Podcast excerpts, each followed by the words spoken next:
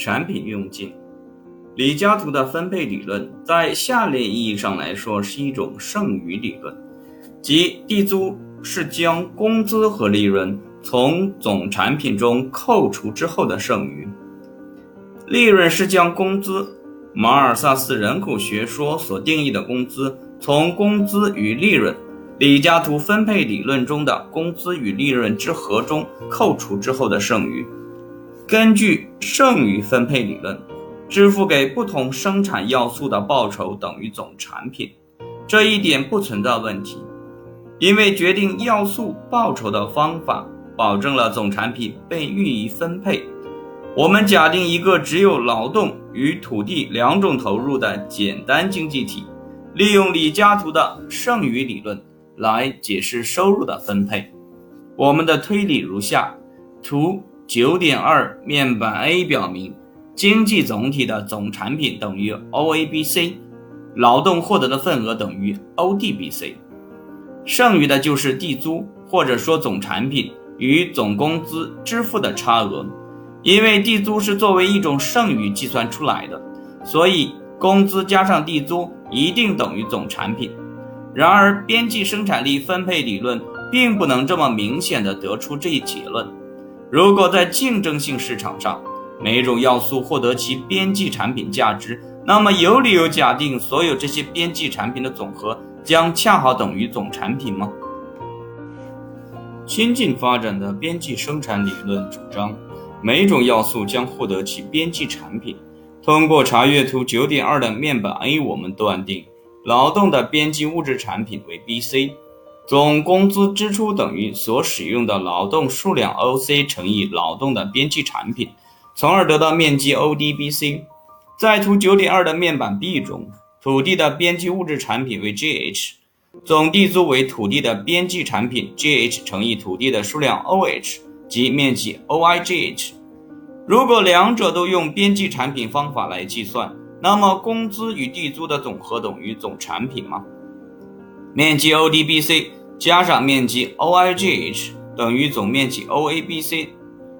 换句话说，用边际方法计算的工资 ODBC 等于用剩余方法计算的工资 IFG 吗？同样的问题也可以用于地租，OIGH 等于 DAB 吗？支付给生产要素的报酬等于总产品的主张，可以用下面等式形式来表达：Q 等于 LPPL 乘以 L 加上 LPBT 乘以 T。这里的 Q 为产出的物质数量总产品，LPPL 与 LPBT 为劳动与土地的边际物质产品，L 与 T 是劳动与土地的数量。约翰贝茨克拉克声称，支付每种生产要素其边际产品将正好用尽总产品，但是他没有为这一主张提供证据。19世纪90年代展开了对这个问题的争论，并一直持续到20世纪。其中所涉及的最重要的经济学家有维克斯蒂德、威克塞尔、巴罗内、艾奇沃斯。维尔弗雷多·帕里托以及瓦尔拉斯，我们将集中评论维尔斯蒂德和威克塞尔，他们的贡献极大地影响了边际生产理论的发展。1894年，P.H. 维克斯蒂德出版了一本题为《论分配法则之协调》的小册子，他在其中提出，古典理论要求分别解释支付给土地。劳动资本的报酬，在这点上它是不完善的，而边际生产理论用一个统一的原理来解释任何生产要素的收益，从这点上说，它是一种更好的理论。维克斯蒂德断定，在竞争性市场上，每种生产要素将拥有等于其边际产品价值的一个架构。他承认，这就提出了如果所有的要素获得其边际产品。总产品是否被用尽的问题，他试图证明这一结果，即所说呃产品用尽将会发生，尽管他在这一尝试上未能成功。然而，维克斯蒂德的确指出，发生产品用尽必须存在竞争，并且厂商的生产函数必须具有某些性质。在对维克斯蒂德论分配法则之协调的评论中，A.W. 弗拉克斯也对这些发展有所贡献。它证明，只有当生产函数具有某些数学性质时，才会导致产品用尽。瑞士一位数学家利奥哈德·欧拉早先考察过这些性质，他的名字因此开始与涉及产品用尽的问题相关。对于因支付给每种要素的报酬等于其边际产品，而是总产品恰好用尽来说，生产函数必须具有如下性质：即所有投入增加既定的比例，将使产量或总产品按相同的比例增加。在我们的例子中，如果劳动与土地的数量增加一倍，那么总产量增加一倍；如果两种投入增加两倍，那么总产量增加两倍，等等。适用于这些函数的数学习语是，它们是一次齐性的。这些函数也被描述为线性齐次的。尽管这种一种描述可能会误导不是数学家的人，因为它们不一定是线性的。小于一次的齐性生产函数会引起一种状况，即所有投入增加一定比例，引起产量以较低的比例增加。如果生产函数是大于一次的齐性生产函数，那么，所有投入增加一定的比例，将引起产量以较高的比例增加。经济学家使用“规模收益”这一习语来描述产量或成本对所有投入成比例增加的反应方式。如果所有投入都成比例增加，并且总产量也增加了相同的比例，那么平均成本不变。这种结果被称为“规模收益不变”。规模收益不变是由一次齐性生产函数得出。如果所有投入都成比例增加，并且总产量增加了一个较小的比例，就存在规模收益递减，平均成本增加。规模收益递减由小于一次的即性生产函数得出。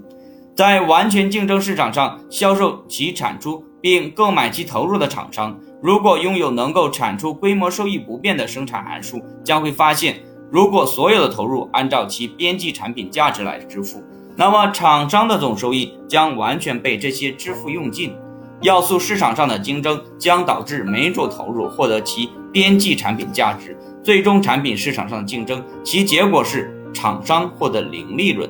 如果获得零利润，那么厂商的总收益必定等于总成本，因为总成本是给各种投入的支付，所以就产生了产品用尽。一个简单的代数表达式能阐明这个问题。维克斯蒂德所论述并在这一时期被讨论的问题是：为每种投入支付其边际产品是否用尽了厂商的总产品。对于一个简单的劳动与土地生产函数，我们先前用等式的形式来表述这个问题：Q 等于 MPPL 乘以 L 加上 MPPT 乘以 T。乘以最终产品的价格后，PQ 等于 PMPPL 乘以 L 加上 PMPPT 乘以 T。现在 PMPPL 等于劳动的边际产品价值 VMPL，并且 PMPPT 等于土地的边际产品价值 VMP。因此 PQ 等于 VMPL 乘以 L 加上 VMPT 乘以 T。等式右侧表示支付给劳动的总报酬与支付给土地的总报酬，因此它代表了厂商的总成本。等式左侧表示厂商的总收益。在完全竞争下，所有投入获得其边际产品价值，并且利润为零，这意味着厂商的总收益将等于总成本。于是，支付给生产要素的报酬用尽了厂商的总收益。大于一次的齐性生产函数引起规模收益递增和平均成本下降，这意味着边际成本一定低于平均成本，且一种投入的边际物质产品将超过那种投入的平均产品。如果投入是在竞争性市场上购买的，那么厂商必定要为每种投入支付其边际产品价值。但是如果所有的投入获得其边际产品价值，那么，厂商的总收益将会低于支付给所有投入的报酬。从成本或者从产出的角度处理这个问题，都能证明这一结果。如果经历平均成本递减的厂商，其行为是竞争性的，即在等于边际成本的价格上销售其产品，那么这种操作是亏本的。也就是说，总成本将会超过总收益。类似的，如果投入的边际物质产品超过其他平均产品，并且投入获得等于其边际产品的报酬，那么支付给投入的报酬将超过总产量。厂商将亏损，小于一次的即性生产函数引起规模收益递减或者平均成本递增，因此边际成本高于平均成本。一种投入的边际物质产品将低于那种投入的平均产品。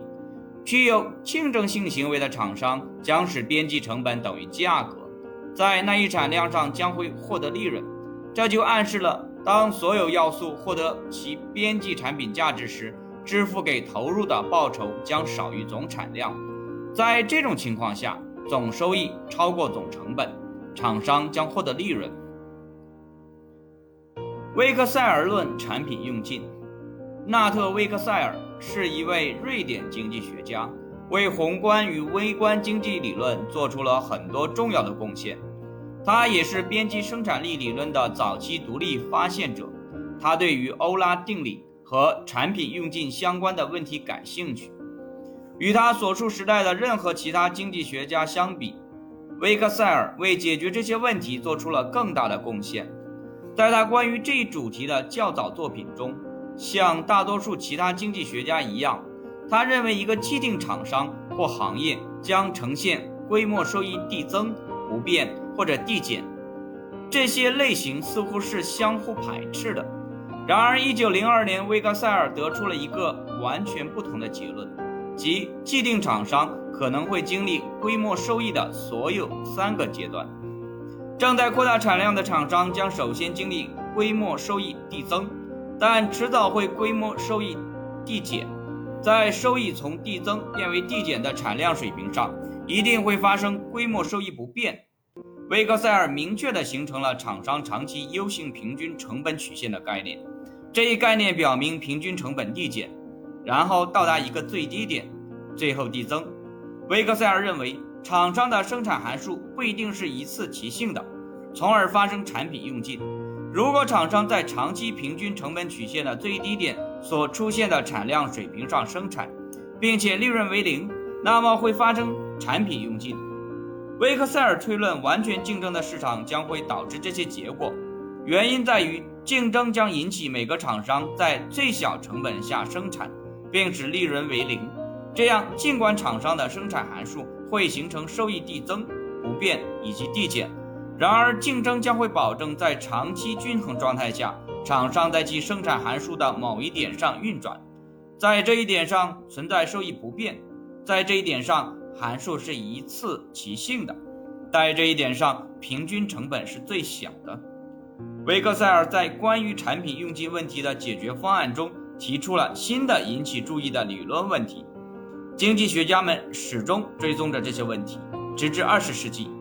维克塞尔提出了对长期平均成本曲线形状的一些解释。但是在二十世纪三十年代之前，这些问题一直没有被彻底弄明白。